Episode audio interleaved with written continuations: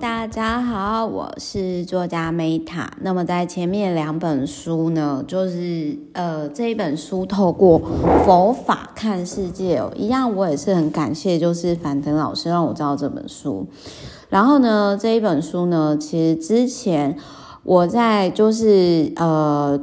多年以前就已经有买过，然后只是我后来很惊艳的是说，我觉得樊登老师居然可以把它讲得那么透彻。那这一本书呢，其实就是一百多个问题，就是有点类似说，因为佛法很难嘛，因为各位刚刚从我一开始讲了什么六波罗蜜什么，是不是觉得很生硬？那它其实就是用不好意思，很浅显易懂的方式，然后回答人生的一些。问题，那因为这本书其实很早了，然后时间的关系，我就是我想要分享几个，我觉得是呃，就我觉得是非常有帮助的，然后或者是说，我觉得是嗯、就是很有共鸣的。好，比如说他有提到自律，像我最近其实就有跟我男朋友讲说，我说你有你要多自由，前提就是你要多自律。你的饮食啊，你的睡眠啊，这样子。那我个人是觉得说，自律不是勉强自己，而是你真的觉得说，呃，就很像好，比如说我当初我其实从零到一的时候，就是我我知道说找方向的痛苦，所以我那时候就曾经发愿说，诶，如果今天。我真的就是透过阅读、实作或者是旅行，那走出自己的路。那我愿意，我个人愿意说呢，就是呃，我个人就愿意说，诶，跟大家分享，就是就是有点类似我当初自媒体呢，我当初自媒体其实就是嗯、有有发这样的愿。然后，所以就是，嗯，就是因为这样子的关系，然后我，所以我想要讲的是说，当你今天你有点类似说，像是你今天发的愿，它如果实现的话，就呃，这种就有点类似说，我刚刚有提到说自律的这个部分，就是好，因为这个东西是我真心的想要。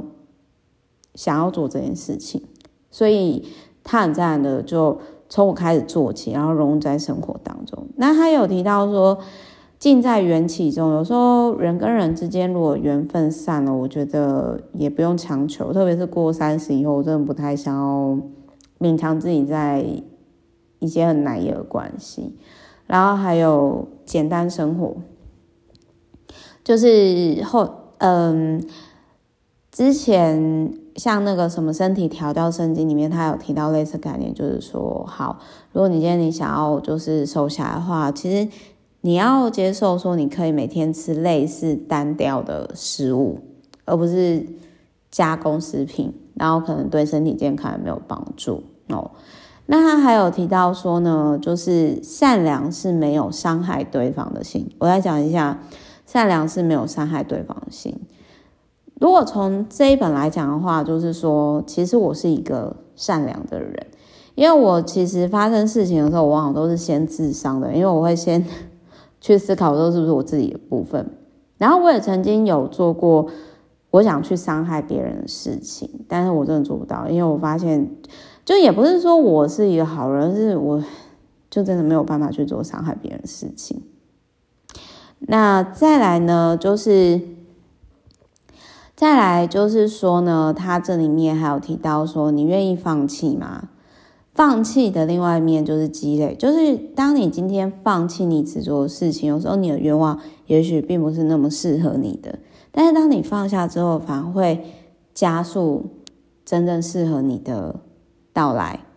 然后他还有提到说，花开见佛哦，以及就是说我们是平等的。就很像有些身心灵的书籍里面就提到说啊，其实就是我们并以在灵魂并不会分什么阶级啊、地位啊什么的这些东西。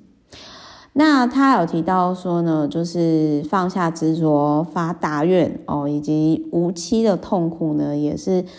虚妄的。那这就回到我们刚刚前面所提到，人生就是苦的嘛。你要你要接受人生是苦的，你才有可能获得内心的平静与快乐。这好像有点抽象哦，但是我是真的很早以前我就真的觉得说，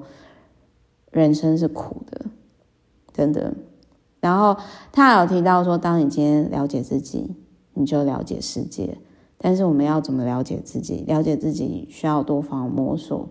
跟尝试。那所以我会建议说，你可以透过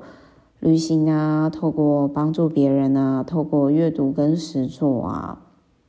那最后我想要讲一下，所有的人际关，所有的幸福跟不快乐都是跟人际关系有关。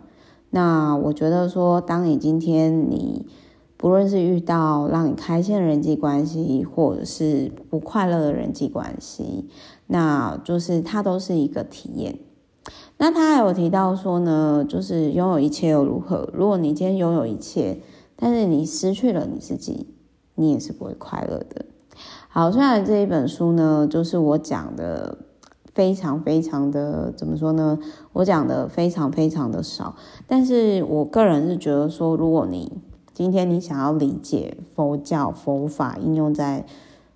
生活当中，那我觉得它是一个可以参考的部分。那它比较特别的是这一本书呢，就是它有提到瑜伽室啊、足骨啊、读书静坐啊。然后就是止观啊，这些诵念经文，如何闭关，然后专注于自己的修行，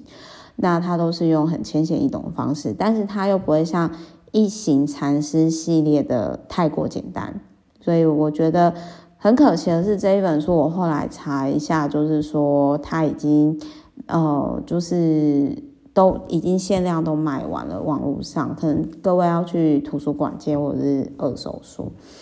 那很多人会说：“哎，Meta，我觉得你好像是知道你自己人生怎么做的人。”那我觉得这一本书呢，其实我也蛮谢谢说，呃，因为再次看到樊登老师的影片，让我想到说：“哎，对，我曾经买过这一本书，然后一直到现在都还记得它。”好，我是 Meta，我们下一集见，拜拜。